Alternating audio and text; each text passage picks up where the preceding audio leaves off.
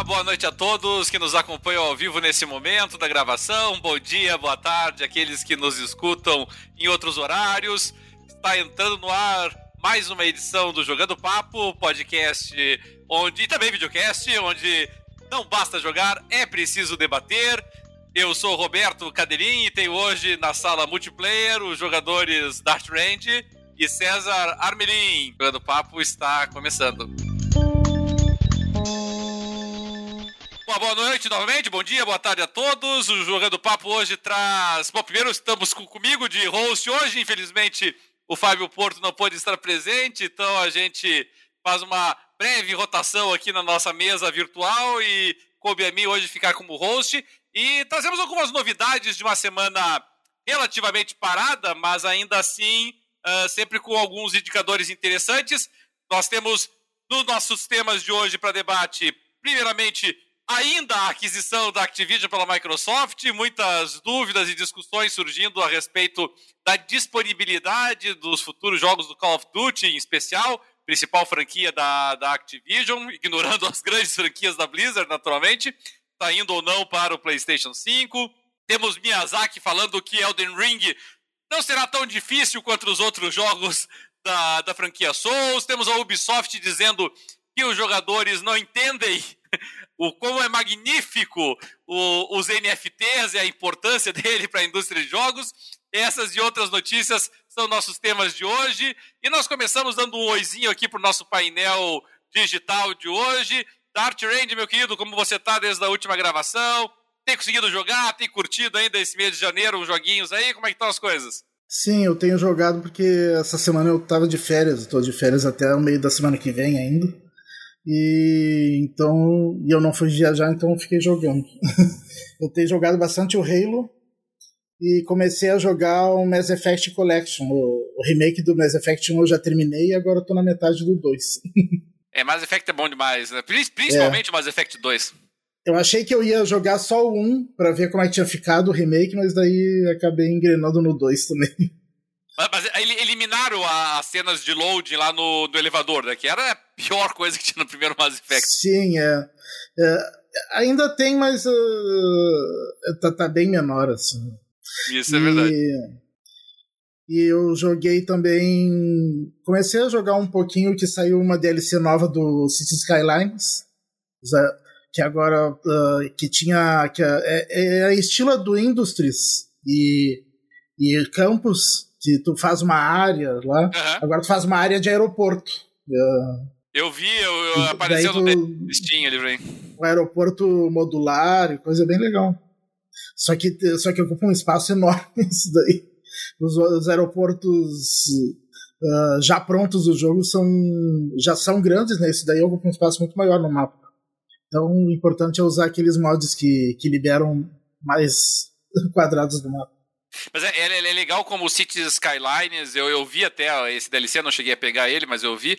Agora é interessante como ele se perpetua bem, Dart, com, a, com esses DLCs, porque o Cities Skyline já, já, já tá velhinho, não é? E, e, é, e ainda 2014 assim, pessoal... ou 2015, Pois né? é, ele tem já mais, mais de 5 anos, com certeza. E o pessoal, em vez de lançar o Cities Skylines 2, eles têm procurado dar suporte e expandir o universo do, do jogo, assim, eu acho bem bem interessante. Talvez ele esteja esperando engrenar um pouco mais a nova geração para lançar para para ela, porque eles lançaram para o console o, o City Skylines e ele funciona relativamente bem no console. Sim. Assim. O único problema dos consoles é que tu não tem os mods, né? Tem mods só de assets nos é. consoles. É. Não tem mods de, que muda a jogabilidade, que, que alguns são muito bons, que até deveriam incluir no jogo mesmo, esses mods.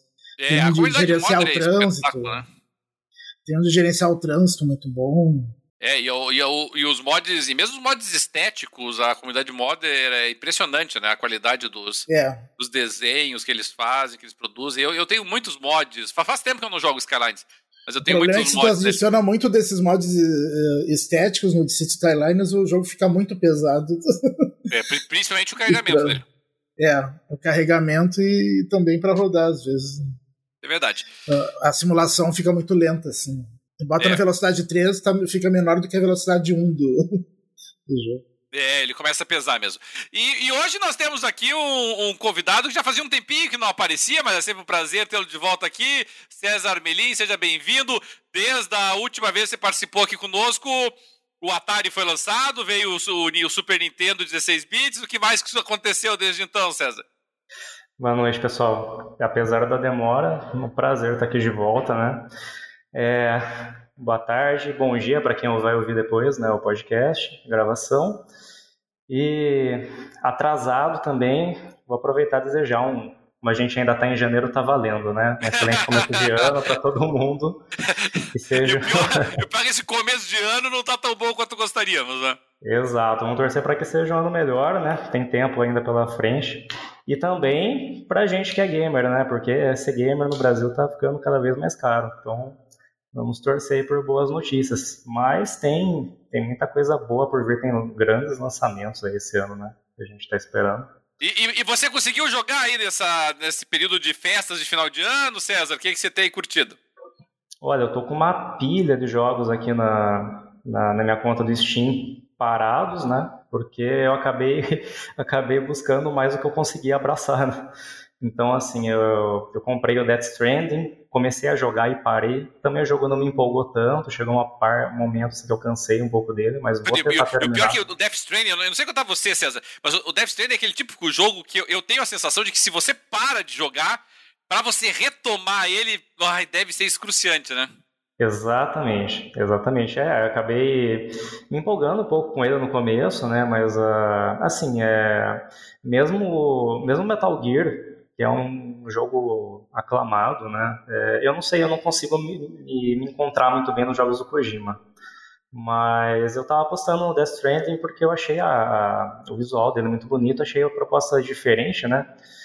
É, acreditei que poderia ser algo bem inovador, então tá, me interessou. Mas é, eu pretendo voltar, eu não gosto de deixar jogo pela metade, então mesmo que leve 10 anos eu vou voltar e vou terminar ele ainda mas eu acabei comprando né, depois o Ready or Not, que é um basicamente um, uma sequência espiritual do SWAT, do SWAT 4, né? Opa, que é, beleza!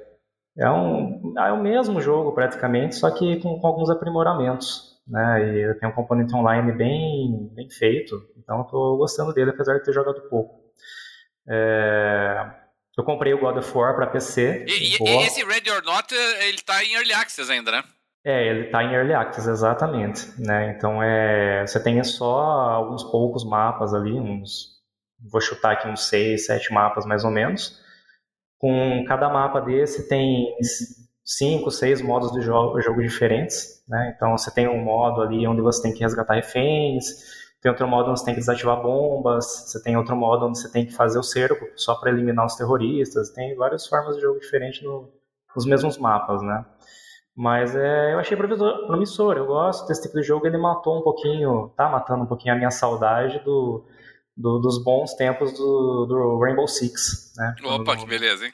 Quando é, tinha lá o companhia single player nele, né? Falando em Early Access, esses dias eu vi que finalmente saiu do Early Access o Not for Broadcast, né?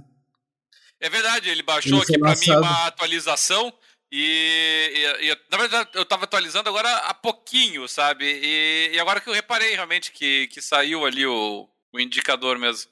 É, foi lançado. É, aí eu tenho alguns outros jogos parados aqui também. Eu tenho Resident Evil 7, que eu não, não continuei, mas eu vou continuar ele ainda. O Sekiro, que eu não sei se eu vou continuar, porque é, jogos da From, é, realmente assim, esse estilo Souls-like, eu não sou muito fã, mas eu, eu gosto muito da, da, da temática de samurai, né? Então eu peguei o jogo, gostei dele no começo, mas eu tô preso. Então eu vou pensar muito bem se eu vou vou passar um pouquinho mais de estresse com ele ou não. E, e eu peguei o God of War para PC, né? Eu já tinha é, terminado ele no PlayStation duas vezes. Agora decidi pegar pegar para PC e esse eu tô jogando ativamente. Então, esse eu tô jogando bastante, né? É, vou tentar terminar ele de novo, vou tentar fazer o New Game Plus, vou terminar ele mais, mais uma vez depois. Então é um jogo que vai ficar aqui na minha, no meu PC rodando durante um tempo. E E por fim, né, o jogo que eu sempre estou jogando, nunca paro de jogar é o Rocket League. Então, Opa, somos dia, dois.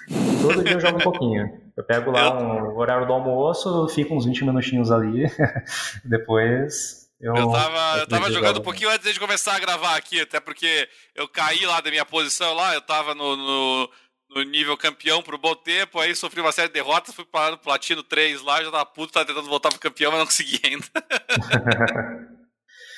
É Bom, mas uma coisa interessante, né, César, é que o. Você falou aí do God of War, e esses jogos que são de altíssima qualidade, eles têm esse componente. O Dart estava falando do Mass Effect. É, é interessante como a gente consegue revisitá-los, mesmo depois de ter jogado, e jogado até God of War relativamente recente, e, e, e a gente consegue curtir mesmo assim. Exatamente. Eu acho que isso é a, é a, marca de um grande jogo, né? Você conseguir jogar e ele te prender e você passar muito tempo jogando ele. É uma combinação de tantas coisas, né? Porque você pega um jogo como God of War, ele tem muitas coisas interessantes. Ele tem uma história envolvente, ele tem os gráficos que são absurdamente bonitos, né? Ele tem a, jogabilidade que é divertida e foi de certa forma reformulada, né? A gente, a gente pode dizer isso com relação às anteriores, né? É... E ele tem também a questão do, do, do nível de desafio que para mim é na, na, medida certa, assim. Ele não é um jogo, não acho ele um jogo extremamente fácil. Ele tem um certo nível de desafio, mas ele não chega a ser frustrante. Então acho que isso que é, acaba me prendendo num jogo, né? É uma combinação de todas essas coisas. É, e, e, eu vejo isso muito, sabe? Porque uma das vantagens, digamos assim, do, do Steam é que quando a gente vai ver ali as críticas, aparece quantas horas o pessoal tem no jogo. Claro que esse número nem sempre é verdadeiro, porque às vezes eu estou jogando um jogo lá, deixo no pause, vou sair fazer alguma coisa, volto cinco horas depois e o, e o Steam considera que eu fiquei jogando cinco horas no jogo. Mas ainda assim, a gente pega ali as, as reviews do, do God of War e, e você vê assim que o pessoal que escreveu as reviews, na esmagadora maioria, terminou o jogo. Então, você vê ali pessoal com 30, 40, 50 horas de jogo, quer dizer, o cara que jogou a campanha inteira sem dúvida nenhuma. Mas você vê assim uma quantidade muito grande de jogadores com é, 80 horas, 90 horas, 100 horas, 120 horas, 130 horas, e, e isso é muito mais do que o jogo exige para ser terminado. Significa o quê? Que o, a pessoa tá, tá curtindo o jogo, tá explorando, tá jogando de novo, tá jogando no novo, no novo modo, como você falou, tá, tá fazendo os desafios das Valkyries, tá, enfim, tá é, tá aproveitando bastante do jogo e tudo que ele oferece. É, acho que quando você, que nem é o meu caso, você acaba deixando de lado um pouco um jogo novo que você nunca jogou antes para refazer um repeteco do jogo que você já terminou, né? Isso já fala bastante coisa. Né? Você interrompeu o teu jogo aí do Death Stranding para jogar, pra, não para jogar um jogo novo, para jogar Exato. de novo God of War. É, o, o Dart parou de jogar os jogos novos que ele tava para jogar Cities Skylines e para jogar o, o Mass Effect. Então, é, isso, esse poder de atração que os grandes jogos têm é que eu, é, eu acho sempre um fenômeno é fascinante, realmente, assim, né? Muito bacana. É, Skylines tem essa questão de sobrevida interessante que vocês estavam falando, né? Uh, agora, por exemplo, uh, ele está na, na, promoção aqui do, do Steam, ele está custando 13 reais o jogo base. É, e tem toda essa infinidade de DLCs que ele tem, né? Ele Só que se tu quiser comprar todas as DLCs, vai longe. Isso sim. É, Pelo menos, a, mesmo que seja só as principais, né? Tem alguns jogos que essa altura do campeonato os caras já estão ganhando dinheiro só com as DLCs. Né? Então você pegar ali Cities Skylines, uh, Civilization, uh, The Sims, eles podem dar de graça pra ti o jogo. Que, que eles estão ganhando dinheiro nas DLCs essa altura do campeonato. Né? Eles não estão nem aí pro, pro jogo original, assim. E, mas são todos eles, todos esses exemplos que eu dei, inclusive, né, para não citar outros que, né, Minecraft, entre outros, né, são jogos que têm um poder de atração atemporal e eles se duram muito tempo. E essa é uma característica muito forte de jogos de simulação, de jogos de estratégia, isso é muito comum. Agora, quando você vê essa capacidade em jogos que, em tese, não são de um gênero que não tem um fator replay tão grande, e e hack slash, por exemplo, jogos de ação não costumam ter um fator replay grande. E, e, e tá aí você de volta jogando o, o God of War. Eu, isso para mim é uma prova definitiva da qualidade do jogo. Então é, é, é muito fascinante isso, né? É o retorno que a gente faz a ele. E, e, a quantidade de horas que eles nos consomem também, né? Exato.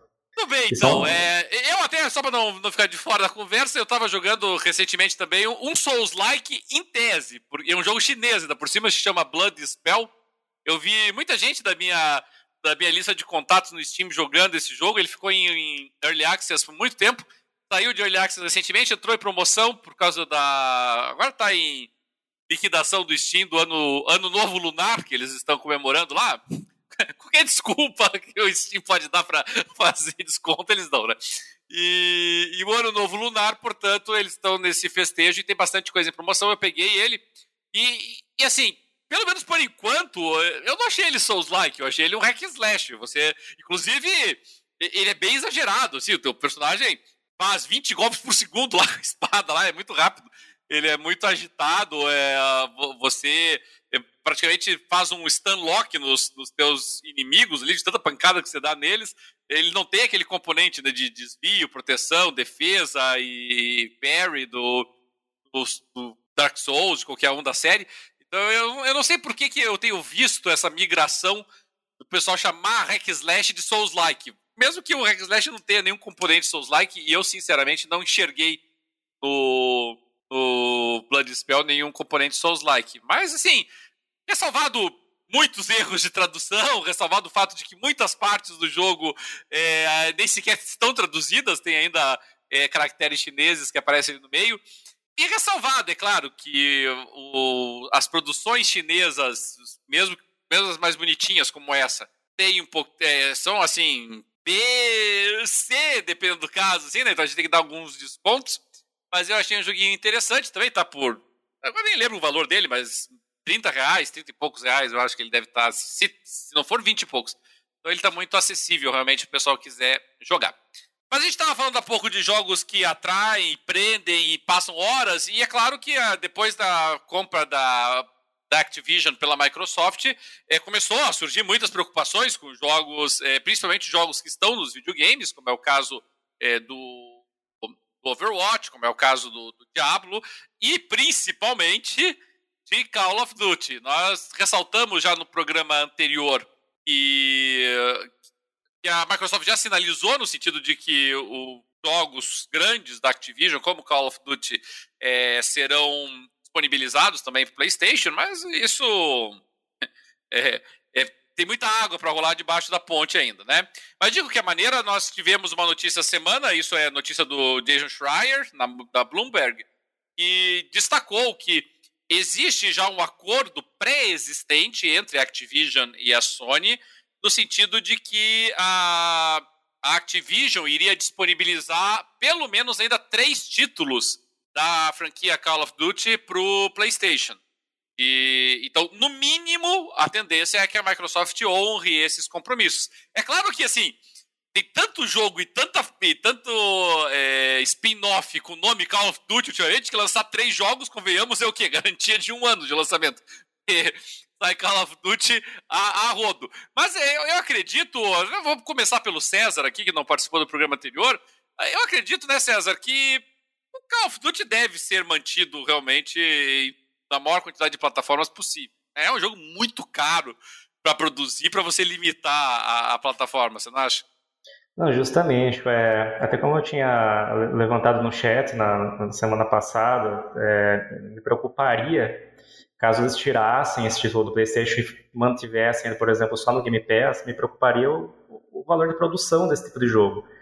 Porque eu acredito que o Game Pass por si só ele não, não sustentaria um jogo tão caro para ser produzido como é o caso do Call of Duty. Então, eu imagino que se você disponibiliza em outras plataformas, você tem pelo menos uma, uma um respiro né, para financiar o desenvolvimento desse tipo de jogo. Eu acho que é o que faria mais sentido. Né? Exclusiv... Eu não sei, uma exclusividade no meu raciocínio nesse, nesse momento eu acho que não, não seria tão interessante por uma questão de qualidade do próprio produto. Né? Agora é lógico, se você tem o jogo gratuito no, no Game Pass, você tem ele disponível para comprar por 250 reais numa outra plataforma, é lógico que o, o, o jogador por si só ele vai preferir, né? É, na maioria dos casos, o, o cara que é fã mesmo dessa franquia que joga videogame por causa dessa franquia, ele vai partir pro, pro Xbox, sem dúvida nenhuma. É, a gente ressaltou no último programa, não é, Dart, que o. a Microsoft provavelmente não está muito preocupada em deixar o do Call of Duty no PlayStation, porque o grande trunfo dela é disponibilizar o Call of Duty dentro da assinatura do Game Pass, enquanto o pessoal da, do PlayStation vai amargar lá. Vai pagar 300 reais. Eu acho que a, aqui a Microsoft é muito confortável. Dólares. Sim. Se não mais, né? Porque tá, tá aumentando, né? E, e assim, assim faz, faz, um tempo que eu não jogo Call of Duty, é, é, eu admito minha ignorância em relação a isso. É, como é que é o universo de DLCs do Call of Duty? Você sabe me dizer? Eles, eles lançam muita coisa? Eles capitalizam muito em cima de Call of Duty DLC ou não? Eu acho que não, porque como sai todo ano, quase não sai DLC. Nem dá tempo. Não dá não tempo, dá tempo, não. É, eu, eu, sei que de vez em quando eles lançam uns mapas, alguma coisinha assim, mas é o máximo, é. eu acho, né? É, tem, tem o, o passe anual, né, que, que o pessoal compra, que eu acho que garante as, as DLCs, né? É, isso, hum. isso provavelmente não estará incluído no Game Pass, a se manter a é, política atual do Game Pass. Com certeza não. É. Uh, é. E eu não sei se eles vendem avulso também, mas eu acho que não. Acho que para ter acesso aos, aos DLCs tem que comprar o, o passe anual. Né? É, no, no, PC aqui o grande incômodo é que você tem que ter o aplicativo aqui da Blizzard, né? Você não consegue achar ele nem no Steam, nem na Epic, nem em nenhuma outra. Você tem que ter o Battle.net para poder o, pro Call of Duty, é? É. Não, não, consegue, não consegue comprar ele em, outro, em outra loja online, né?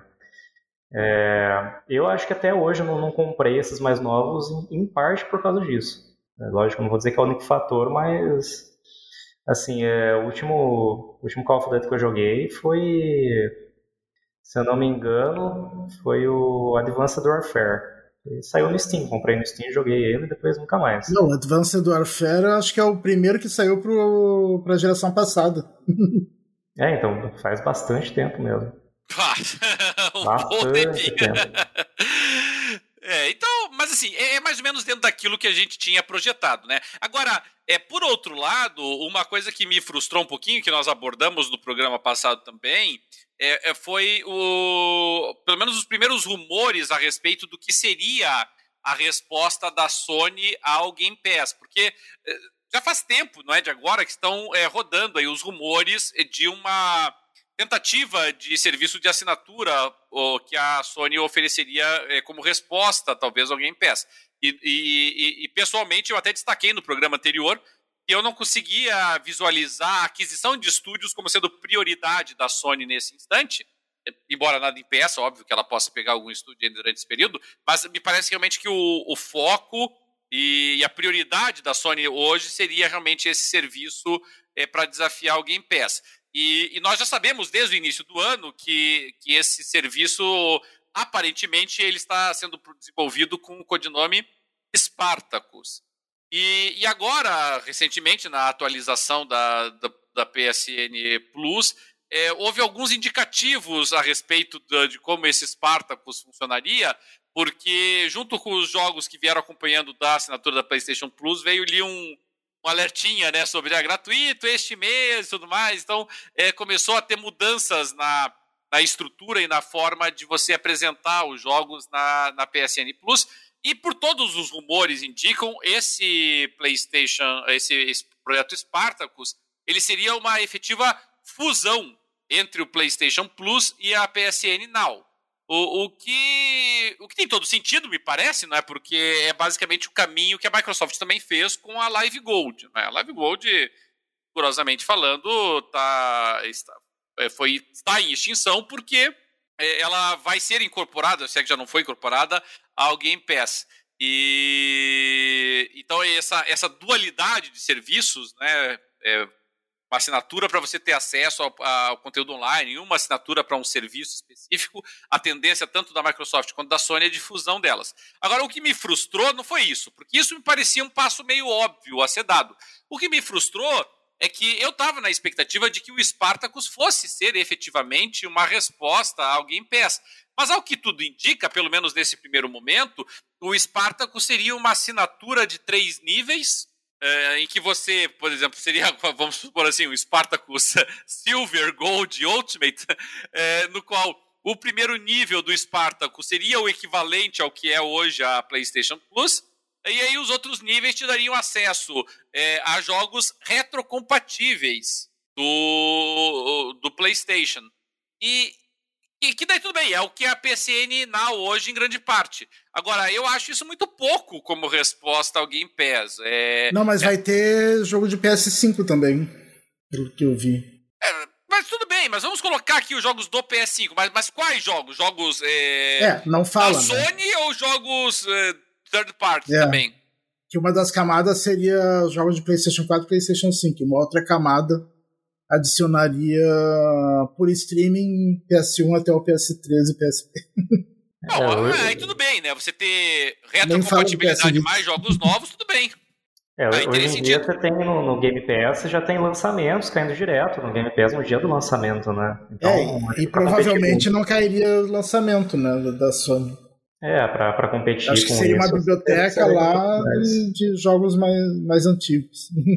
É, de qualquer maneira, assim, realmente isso parece confirmar a nossa expectativa de que esse é o foco da Sony nesse momento. Então, eu acredito que esse projeto, é, codinome Spartacus, que imagino eu quando for lançado vai ter outra denominação, ele vai, ele vai fazer exatamente isso. Ele vai efetivamente extinguir a PSN Plus, uh, efetivamente extinguir a, PS, uh, a PSN Now e, e fundir esses serviços num só talvez criando esse escalonamento, essa hierarquia de assinaturas com diferentes é, serviços ofertados nela, o que me parece, embora ainda tratado como rumor, é, parece muito verossímil, né, César? Eu acho que é, é o que hoje os, o, os possuidores do PlayStation esperam que a Sony ofereça.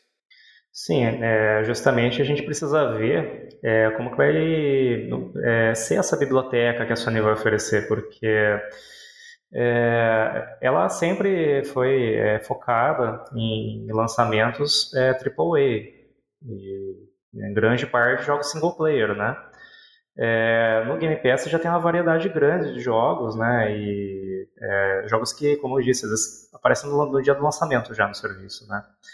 Então, é, existe uma questão de quantidade e qualidade aí no meio, né? Eu não sei, a gente precisaria ver qualidade desses jogos, e quantidade de jogos, disponibilidade, né? Porque se você quer competir com um serviço que já está estabelecido, né, é importante que você já, já surja com alguma coisa à altura, ou quase à altura, pelo menos, né? Você tem que aprimorar com o tempo, né? Mas é, eu acho que se...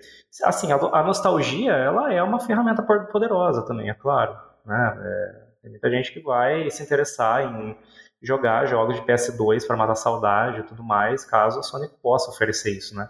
Mas eu acho que é importante também você ter é, uma biblioteca que ela seja é, ampla, né? E que, que tenha uma certa qualidade. Um dos atrativos é você ter o jogo lá já no lançamento, como é o caso da, da do Game Pass. É, muitos desses jogos que caem lá no lançamento não não são jogos AAA, mas eles são jogos, vamos dizer assim, é, nível Ubisoft, entre aspas, né? Então é, é, é uma questão de se, de se traçar aí uma, uma, uma, estratégia à altura. Né? Muito bem. É, o, o Clayton perguntou aqui para nós no nosso chat aqui qual que seria o tamanho do interesse da Microsoft na parte mobile da, da Activision. O que, que você acha disso, Dart? Você que é um fã de jogos mobile. Eu torço para que não tenha nenhum. Mas. É, não sei, então, eu acho que, acho que deve manter, provavelmente, né? Se dá lucro, ela mantém. Não precisa nem fugir do Call of Duty, né? Só lembrar do Call of Duty Mobile. Ah, sim, tem o Call of Duty Mobile, né? Com certeza vai, vai continuar. Agora, será que o Game Pass vai focar em mobile também? Daí não sei, né? É, o, o Cleiton perguntou aí se o Game Pass vai focar em mobile. Eu não, não tenho visto movimentação da, da Microsoft nesse sentido. Se ainda existisse o Windows Phone, eu até acreditaria nessa fusão. Eu, eu lembro que o Windows Phone tinha acesso lá ao, ao, ao, ao a interface do Xbox, né? tinha todo. É. Aliás, o, o, Windows Phone, toda a parte de games dele é, utilizava a, a nomenclatura Xbox.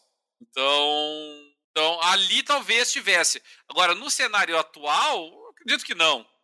Que na verdade, na prática, ela já tem o mobile, né? Que é o cloud. todos, O cloud, todos os jogos que tem no cloud, tu, tu pode jogar no mobile, né? Pode jogar no é, celular. É que eu, eu, achei, eu acho que a pergunta aqui dele é mais no sentido assim de você oferecer o Game Pass para jogos mobile, propriamente dito, né? E não utilizando a, a nuvem.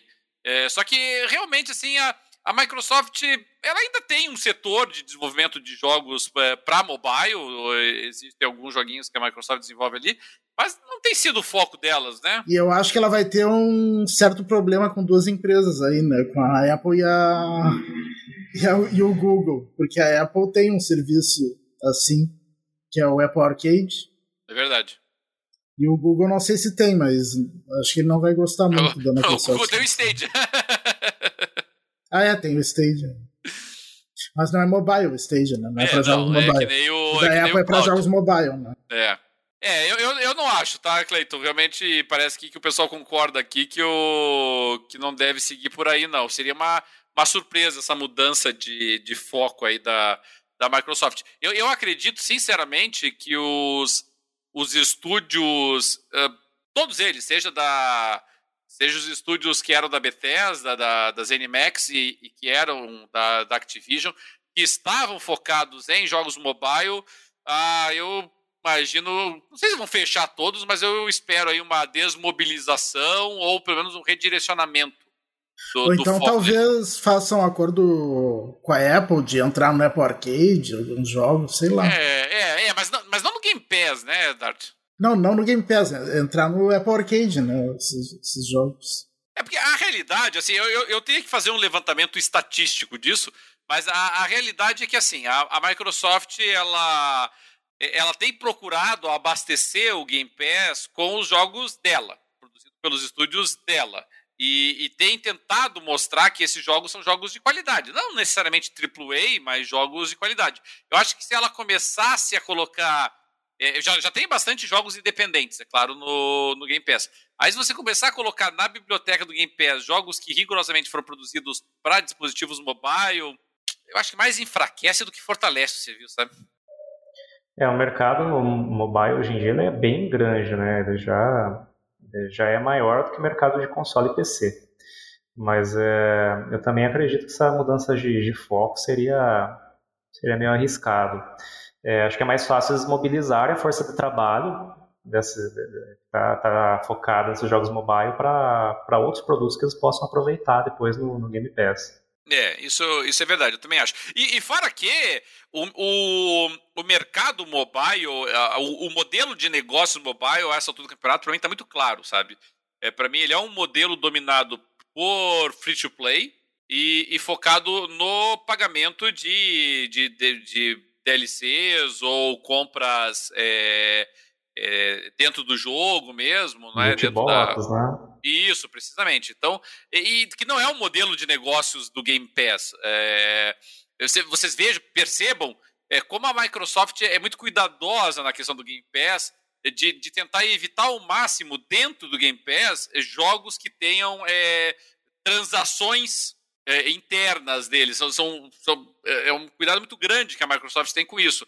A Electronic Arts não tá nem aí, né? Ela coloca lá no EA Access e pronto, não, tem é problema. Mas a Microsoft é muito cuidadosa com isso, né? No sentido de, de evitar essas transações. Não que não tenha, claro que tem, o próprio Forza Horizon é um exemplo. É, o Halo Infinite tem também. Halo Infinite mas, tem, é... mas eles são muito criteriosos. É, é pouca coisa. É, é bem pouco, assim, sabe? Então eu não consigo ver eles mudando para esse modelo de negócios dentro do Game Pass. Por isso que eu não acho que esses jogos tipicamente mobile iriam para lá, não. Tudo bem, então. E por falar em modelo de negócios, nós tivemos essa semana aí a, a Ubisoft é, lamentando, Dart. Você vê só, a, a Ubisoft é, veio a público através do, do, do Nicolas Poir, que é vice-presidente da, da Ubisoft, e, e também do, do Didier Genevois, que é, que é do setor de blockchain, especificamente da, da Ubisoft, e, e ambos lamentando muito que o pessoal ainda não. Que, que, houve uma reação muito grande, negativa muito grande do público, quando a Ubisoft indicou que iria trazer é, microtransações envolvendo os NFTs para os seus serviços. a, a, a galera chiou muito e o pessoal da Ubisoft ficou meio sentido. Chegaram lá e falaram que esse pessoal não, não, não, não entende a, como é incrível, fantástico, espetacular esse universo da NFT. Mas é a tarefa deles explicar, né? Porque ninguém entende, para começar, ninguém entende direito o que é NFT, né? Para começar, a maioria das pessoas nem sabe o que é NFT. E quem sabe, uh, sabe mais ou menos, assim. Quem sabe não gosta. É uma, é uma coisa bem difícil de explicar, né? É, é, César, você entende o valor da NFT? Você entende assim a, a, a, importância dela, principalmente do ponto de vista não das, das NFTs de, de códigos ou coisas práticas como essa, né? Mas assim, NFTs de, de obras de arte, de arte de jogo, de skin de jogo. Você consegue visualizar valor nisso não? Então, como eu tinha comentado em off antes, né, eu acho que esse é um, esse é um claro indício do, do como a gente está ficando velho, né? Eu não consigo.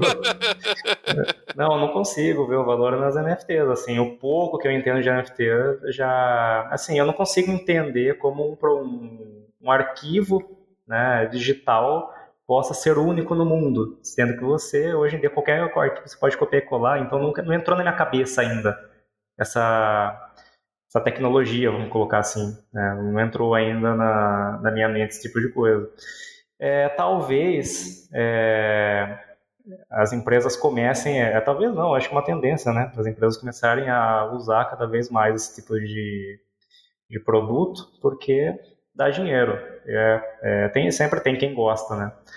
Mas eu acredito que isso seja para o pessoal mais novo, principalmente. Eu acho que para a gente é muito difícil que isso chame atenção ou cause algum tipo de mobilização ou interesse. É porque então, pra mim, eu, não, eu não sei quanto já me explica. Esses dias eu vi uma explicação de NFT que eu achei muito engraçada, que é uh, tu compra uma coisa, mas tu só ganha a nota fiscal da coisa. você, você, que você que pagou por ela. É. ah, é, é eu, eu vou ser assim, sabe? O. Eu, eu, como é que eu vou dizer isso? Para confirmar essa questão da velhice, essa, eu vou dizer assim: quando começaram a, a migrar os jogos para o ambiente virtual, é, eu não tive nenhum problema com isso. Sabe? Eu, eu encarei isso numa boa. Eu, eu, eu tenho um certo, uma certa melancolia com as, as caixinhas de jogos, principalmente os jogos que tinham uma boa produção. Então você tinha é, é, caixinhas magníficas, você tinha libretinhos, manuais muito bem feitos, né, que acompanhavam o jogo, às vezes mapas. Às vezes é. tinha manuais que era uma bíblia, né? Que Sim, um, manuais um excelentes, um né? É, você tinha mapas, você tinha às vezes até arte do jogo que vinha junto. É, eu tinha muito carinho por essas edições especiais. Algumas nem eram tão especiais e vinham com tudo isso também. Quando começou essa migração, eu não vi muito problema na migração, mas eu, eu, eu sentia um pouco de falta nisso. E aí eu lembro que algumas empresas daí, elas começaram a ofertar para que você pudesse comprar através do Steam, por exemplo, você podia comprar a trilha sonora do jogo. Você podia. E eu tinha trilhas sonoras de jogos quando era mídia física. Eu tinha, por exemplo. E alguns vinham com o jogo. Se vocês lembram, a edição. Tinha uma edição especial do Crysis, que a gente vai até abordar hoje. A edição especial do Crysis, ela vinha com um CD com a trilha sonora do Crysis junto com, a, com, com, com o jogo. E, e aí eles começaram a vender por ali, e eu pensei, interessante, legal, né? Se você curtir a, a, a, música do jogo, você pode ter o original e ainda colabora, obviamente, com a empresa, com a produtora. E aí eles começaram também a fazer a venda da, de livretos digitais com a arte do jogo. E aqui, aqui eu comecei a sentir a velhice, sabe? Porque não é a mesma coisa, sabe? Não, não, consigo sentir a mesma coisa, sabe? Eu não consigo olhar lá uma imagem no meu computador, uma. Por mais maior que seja a resolução, por maior que seja a qualidade da imagem, sentir que é a mesma coisa de eu ter a arte impressa comigo, na minha mão, assim, sabe? Eu, eu não consegui aderir a isso, sabe? Eu não, não consigo, não adianta. Eu, é que nem você curtir, assim, você ah, fazer visitas virtuais a museus online, que você pode ver as pinturas e tudo mais ah, pra ter uma ideia, visitar é legal, mas não é. Não é a mesma coisa que você tá lá vendo ao vivo, presencialmente, o negócio. É diferente. A, a falta da materialidade, para mim, pesa.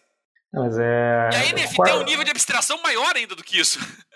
Exato, é, eu concordo totalmente. Eu senti a mesma coisa que você colocou. É, inclusive, quando a gente passou é por tipo essa transição... uma, É tipo uma escritura de um, de um terreno no céu. uma coisa assim. Não, é, quando a gente começou a passar por essa transição né, é, de mídia física para produto digital, os jogos propriamente ditos, né? Eu demorei um tempo, eu continuei comprando mídia física durante um bom tempo, até eu comprar o meu primeiro jogo aqui na biblioteca do Steam, acho que foi o CSGO, se não me engano. E, assim, foi, foi um processo bem lento, bem devagar, porque, assim, é, é aquela coisa, né? É, nada substitui você ter o produto físico, né?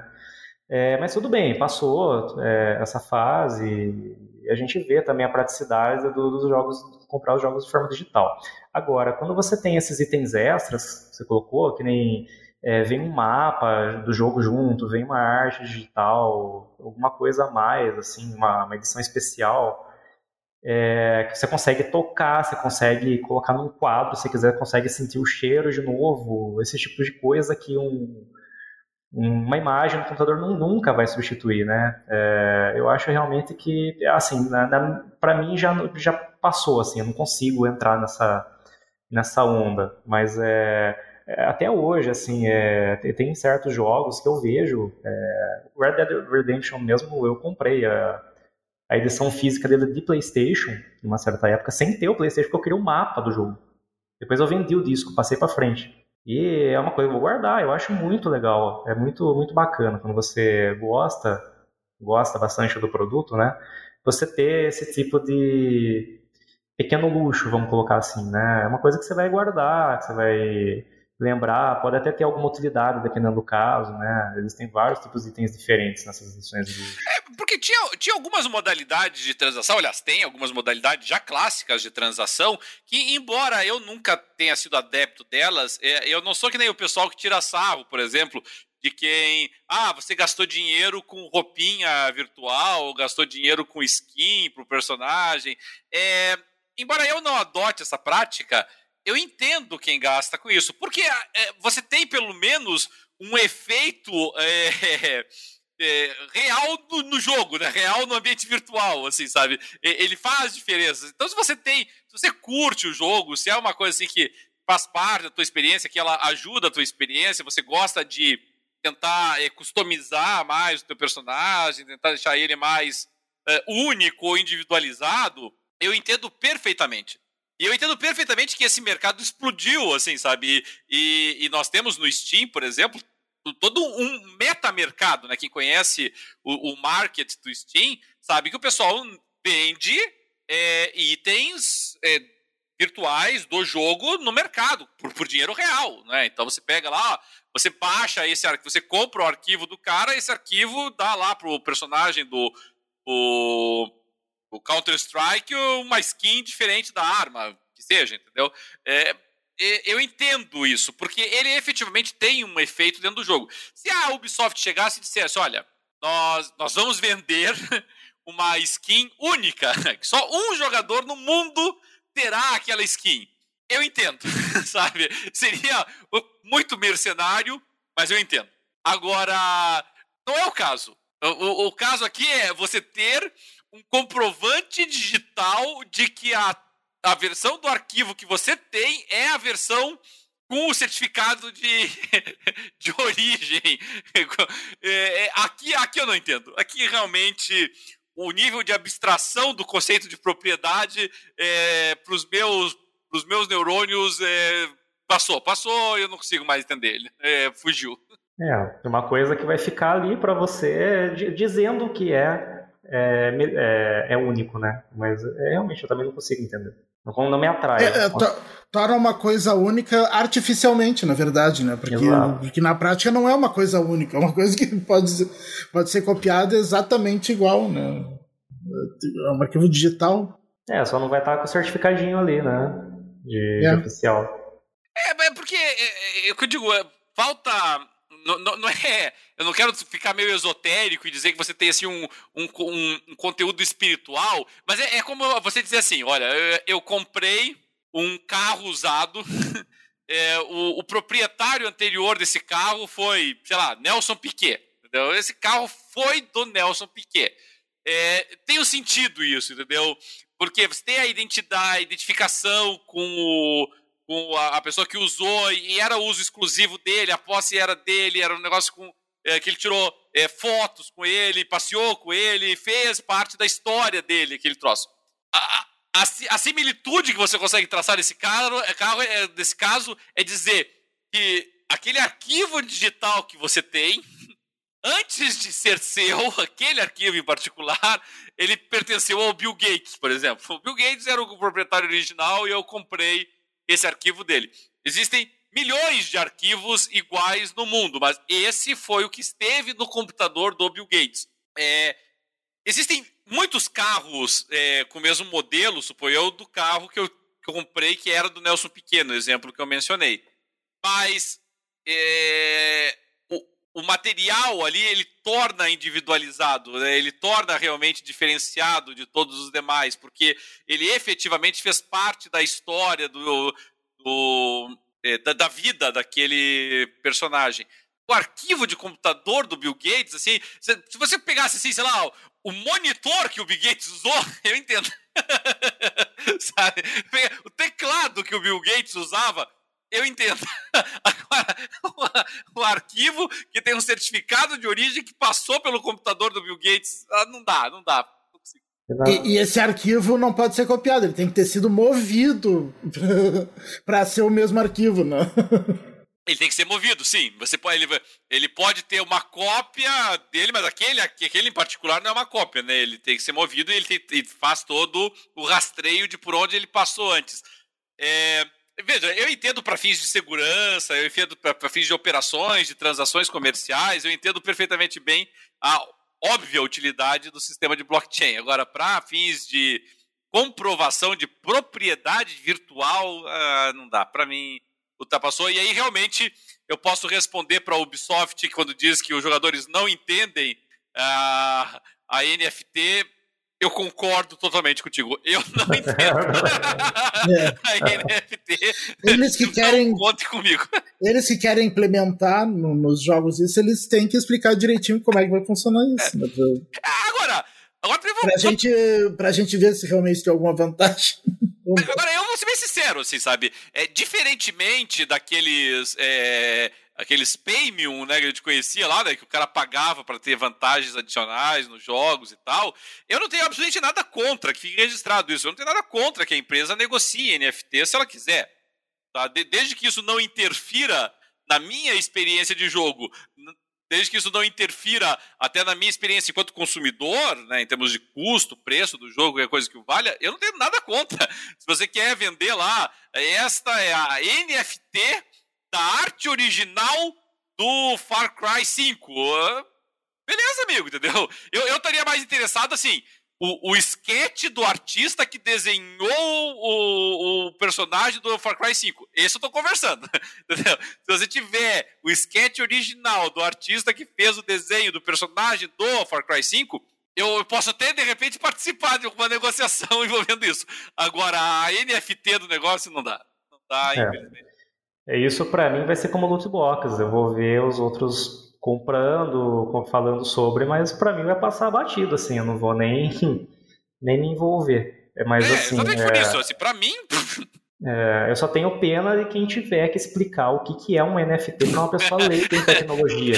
E a importância ah, dela para a vida da pessoa. É, se você tiver que explicar o que é e a importância, você pode em fazer um curso gente... preparatório. em breve complicado. a gente vai ter que comprar casa, carro no, no metaverso lá do. É. e daí vai ser para NFT, provavelmente. Eu acho isso muito. Enfim. É, assim, as NFTs elas, elas, podem ter, digamos assim, alguma utilidade até para essas transações, microtransações, realmente. Eu até é, consigo entender um pouquinho a utilidade dela para esse fim, né? Mas, mas daí não é NFT, aí é, é o blockchain mesmo, é você mostrando a, a transferência das propriedades virtuais. Ok, isso eu, eu consigo entender realmente. Melhor do que esse conceito bem mais abstrato de você ter a propriedade do arquivo original. Não, realmente não, para mim não entra na minha cabeça, não. Mas, mas é... em resumo, eu acho que é justamente isso que você colocou. Enquanto isso não interfere na, na qualidade do produto, na sua usabilidade do, do, do, produto, né, na forma como você interage com o jogo. Agora me surgiu uma, uma coisa aqui na cabeça do, do nada. Será que o NFT não, não vai ser a forma que vai se permitir futuramente tu emprestar ou vender um jogo digital? Um, Assim, a NFT ela pode ser utilizada para você eh, rastrear o anda, o, a, as negociações daquele da originalidade daquele arquivo, mas, mas ela, não, ela não bloqueia, ela não impede a cópia do arquivo. A, a cópia do arquivo só perde o certificado, mas, mas não a funcionalidade dele. É, se você tiver um, um, jogo, por exemplo, que tem um componente online, você pode permitir que ele funcione só se ele tiver esse certificado de originalidade. Mas, mas não é. tenho dúvida nenhuma de que eles estão estudando a blockchain aí como forma de, de garantir a originalidade dos, do, dos jogos. Sim, é. Eu não tenho dúvida nenhuma. Deve estar feito, é, que deve estar feito algum estudo aí para isso, assim, né, para é, atribuir ao, ao jogo uma NFT específica que tem que ser reconhecida para que você possa é, ingressar online, o que seja, né? Isso é, é possível. Eu consigo visualizar com, com tranquilidade. Mas saindo do mundo abstrato indo para o mundo mais real e o mundo real com notícias ruins, é, nós já esperávamos por isso, mas finalmente chegou a notícia de que a SEGA, depois de cinco décadas, definitivamente saiu do mercado de arcades. No Japão, principalmente, nós sabíamos já que ela tinha fechado, né, aquela loja uh, icônica que ela tinha de arcades lá, mas agora ela saiu por completo do mercado de arcades. É, eu admito que essa altura do campeonato realmente já eu já não ia tanto a arcades, embora até tivesse um aqui no, shopping aqui em Curitiba que eu de vez em quando jogava lá, eu jogava com minhas filhas o, o Pac-Man lá, que tinha uma, telona grande, dava para jogar de quatro pessoas ali, assim, era divertidinho. Mas, uh, mas realmente os arcades envelheceram mal. Né? A gente. É, eles não, não evoluíram, né? Não. Eles ficaram lá no passado. Eu me lembro que quando, quando eu era criança, uh, uh, quando saía um jogo novo para Super NES, para Mega Drive, para a gente sempre dizia, ah, é, a versão tá, tá, tá, igual a do fliperama. Tá... Isso. Ah, o, o fliperama era o... Era o... Modelo, né? O modelo. Era, era o, que todo, é, o que todo mundo queria alcançar, né? Queria alcançar aqueles gráficos lá do fliperama, e sempre era inferior. É. Mas hoje os consoles domésticos ultrapassaram muito os arcades. Lembra o Street Fighter lá e tal? É que é, se tornou muito valioso, né, Dart? Você a, a, máquina de fliperama que tem um equipamento que consiga reproduzir jogos de qualidade superior ao que você teria em casa, a, aquela máquina vale uma fortuna, entendeu? Não é mais uma maquininha qualquer que você coloca lá em qualquer lojinha lá que você paga por 15 minutos para ficar jogando ou coloca fichinha ali assim. É, é uma barbaridade. Você está falando assim de um, um troço milionário para você ter essas máquinas operando e, e, e dedicadas a um jogo, é, que é o modelo de negócio todo... do arcade, né? Dá. Vai montar todo um hardware pesado desse para rodar um é, game, né? É. É, aqui, aqui, por exemplo, eu moro numa cidade pequena, eu já não vejo arcade já há mais de 10 anos, eu não vejo lugar nenhum. É, aqui só, só em shopping, né? Acho que não tem mais de rua, assim. É, e é, geralmente mas... aqueles que ficaram são aqueles que você tinha algum tipo de interação diferente, né? Então você senta lá na, numa motocicleta é, de brinquedo ali para você ficar dirigindo, né? de dança, tem a, de, é, de bater bateria um tapetinho lá, lá para dança do Dance Dance Revolution, o o, a, o wheel, né, o, a, a, o volante, os pedais. Tem um lá que tu bate umas coisas assim, que Isso, parece é. umas baterias, né? Esses eu acho que acabaram envelhecendo um pouquinho melhor. Mas é uma pena, né? E, e, e mais do que isso, é, faz com que a SEGA é, liquide uma parte importante dos seus assets, liquide uma parte importante dos bens que ela possuía, deixa a SEGA mais é, com, com uma liquidez maior leia-se, mais fácil e mais vulnerável a ser comprada. É a SEGA. Claro que hoje em dia a SEGA ela tem mais importância enquanto publisher e não tanto quanto desenvolvedora, mas ela tem IPs poderosas ainda sob a, o guarda-chuva dela, né? Então Pode ser, pode ser. A SEGA passa a ser um alvo tentador, de repente, né? Agora que se livrou desse peso morto aí dos arcades. Será que o Sonic vai para alguma plataforma ficar exclusivo? É, aqui a gente ainda tem, é, nas, nas, cidades próximas ainda tem algumas dessas máquinas específicas, né? Mas é, mesmo, mesmo isso aqui são aquelas máquinas antigas, assim, você encontra uma, uma máquina dessa, desses jogos de corrida, por exemplo, é o Cruising USA, aquele da Midway Games, antigo pra caramba. Não, não existe Eu acho mais. que talvez só as que ainda sobrevivem um pouco melhor são as de pinball, né? Não sei. É, tem algumas máquinas de pinball um pouquinho mais novas, mas no geral é, é uma, uma, uma plataforma que já não vale mais a pena investir, né? É. Tudo bem, então. E, bom, para nós encerrarmos aí, realmente foi uma semana mais, mais fraquinha, mas nós tivemos um anúncio importante, pelo menos importante, já foi até mencionado no nosso programa de hoje, foi o, o chamar de trailer tem que ser generoso, né? Foi o teaser do Crysis 4. É... Na verdade, você assiste boa parte do, do, teaser, você não entende bem do que, que, se trata, até que no finalzinho lá aparece o símbolo da Crytek, né? Quando você identifica Crytek, você sabe que você está falando do Crysis. É... O Crysis, eu confesso, não sei quanto a vocês, eu joguei só o primeiro Crysis, porque o primeiro Crysis, né, quem, quem se recorda da época do lançamento, ele era a referência técnica dos jogos de tiro. Arrisco dizer que se você jogar o Crysis original, tô levando remasterizado, se jogar o Crysis original hoje, você ainda vai ficar é, surpreso com o nível de qualidade que ele possuía. Mas é, depois de. Pra mim, Crysis sempre foi uma aventura técnica.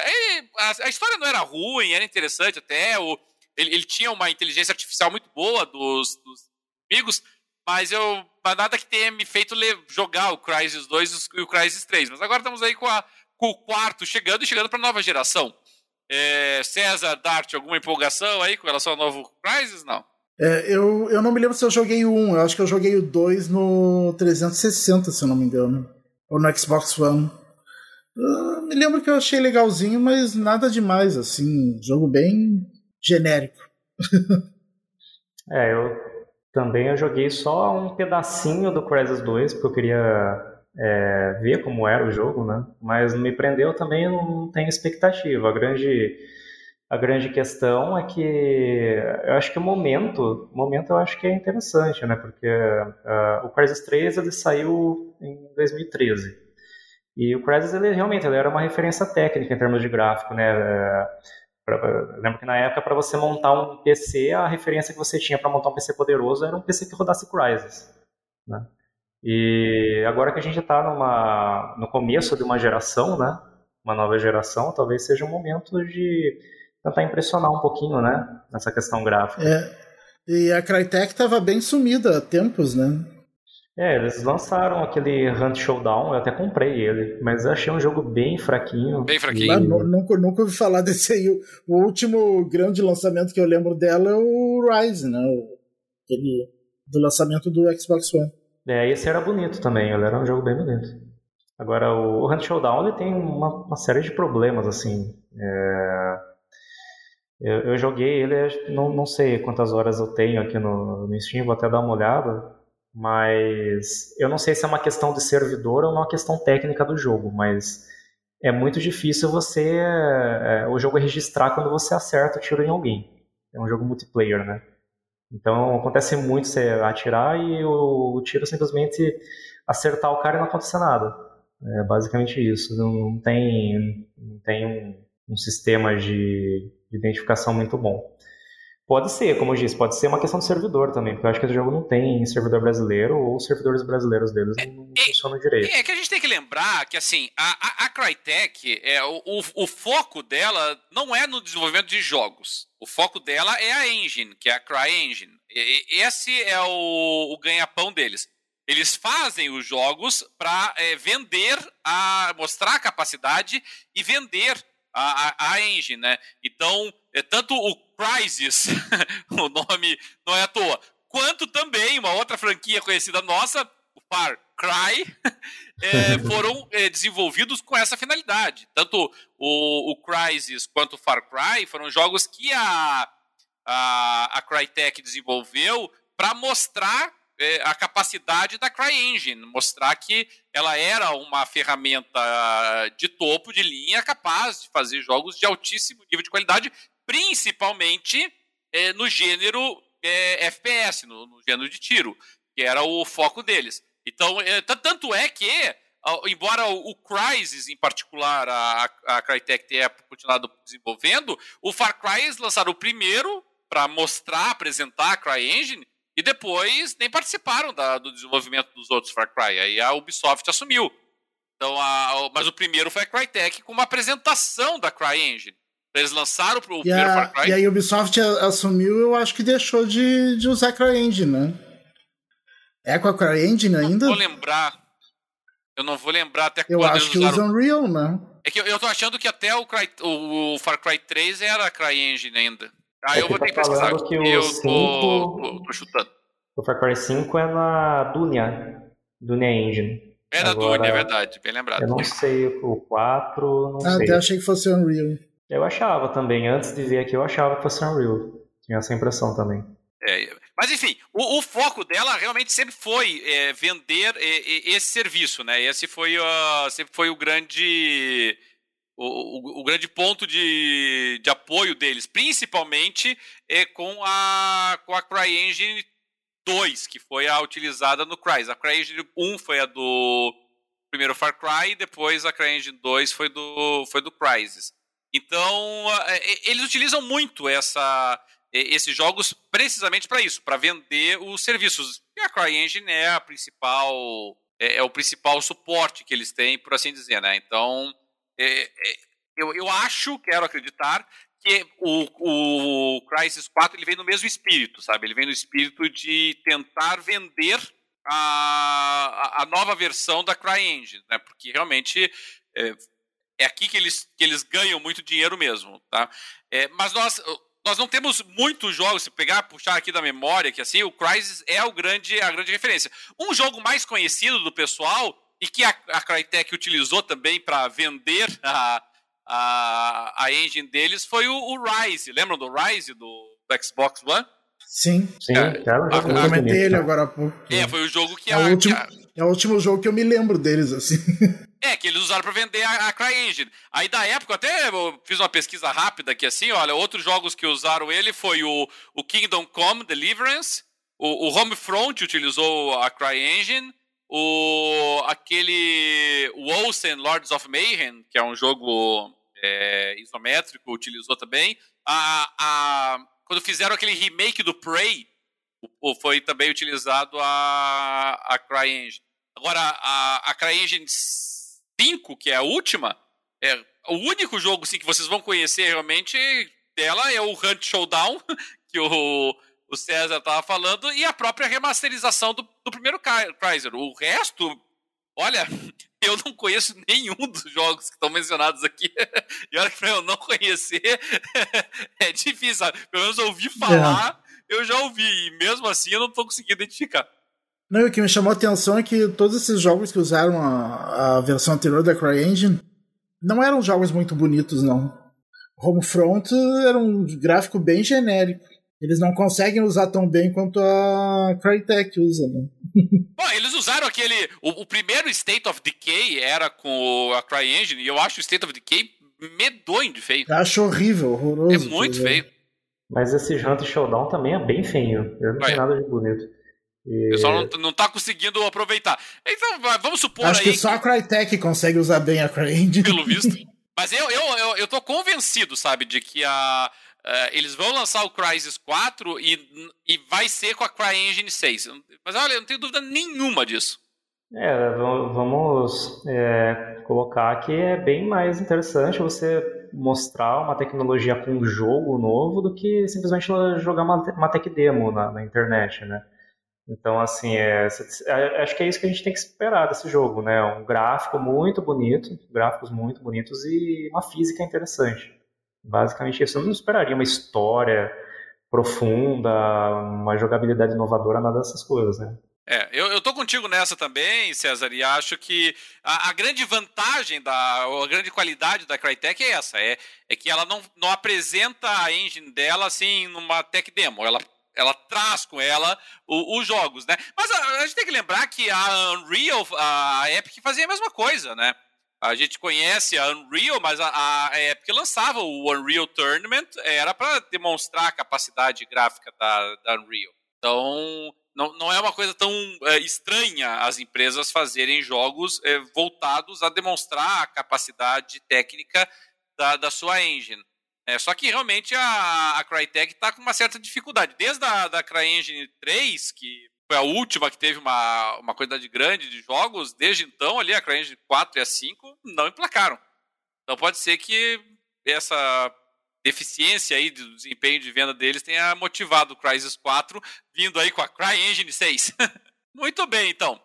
Dart e, César, querem acrescentar mais alguma coisa? Algum destaque que queiram fazer?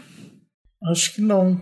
Não, acredito que não. Não? Então tudo bem. Hoje a semana foi uma semana mais, mais tranquilinha mesmo. Agora o que nós pudemos antecipar aqui, nós já, já fizemos aí sobre as notícias que deve agitar logo na sequência aí, principalmente a questão aí do Spartacus, que nós esperamos notícias muito breves aí sobre ele, e também a questão do Call of Duty deve ficar esclarecida, acredito eu, aí no mês de fevereiro. Mais a mais, o Jogando Papo vai ficando por aqui, agradecendo o pessoal que nos acompanhou hoje de novo na nossa transmissão ao vivo lá pelo YouTube, ainda que hoje sem grande fanfarra, né? Foi mais quietinho ali. O Alexandre Santiago, o Cleito Oliveira que nos acompanharam, mandaram mensagens. O Telminão aqui que veio perguntou aqui, é, pessoal do PlayStation jogando games com a marca do Xbox, vai acontecer? Já aconteceu o contrário também, né? Do, do Xbox jogar com a marquinha do PlayStation, como aconteceu recentemente aí com o, o MLB. E vocês sabem, todos vocês sabem disso, o Porto não cansa de avisar e alertar em todos os nossos finais de programa. Pessoal que quiser participar aqui conosco, quiser mandar sua colaboração, sugestão de temas, é, perguntas, é, quiser participar mesmo da nossa gravação, por que não? O pessoal que nos acompanha, sabe que é só entrar em contato conosco no Jogando Papo, arroba jogandopapo.com.br. Vocês também podem nos encontrar no Instagram, na nossa página lá que a gente compartilha alguns memes, algumas brincadeiras lá com, com o universo de, de, de, videogames. Pode nos seguir também no Facebook. Se quiser mandar mensagem lá pelo Facebook, a gente fica muito atento para eles também. Temos a nossa própria página, jogandopapo.com.br. E é claro, se está nos ouvindo pela primeira vez, segunda, terceira, mas ainda não assinou, não nos segue, seja no YouTube para assistir nossas gravações ao vivo, seja no teu serviço aí agregador de podcasts, de música, seja ele Deezer, Spotify, Amazon, onde quer que você esteja nos acompanhando, clica lá o botão para nos seguir e nós fazemos isso exclusivamente para vocês que nos acompanham. Nosso programa não tem nenhuma finalidade lucrativa, nós não ganhamos nada com isso, a não ser o prazer de falar sobre essa paixão que todos nós temos pelos videogames. Mais uma vez, o Jogando Papo agradece a todos os nossos ouvintes, nossos espectadores e nós vamos ficando por aqui. Até a próxima.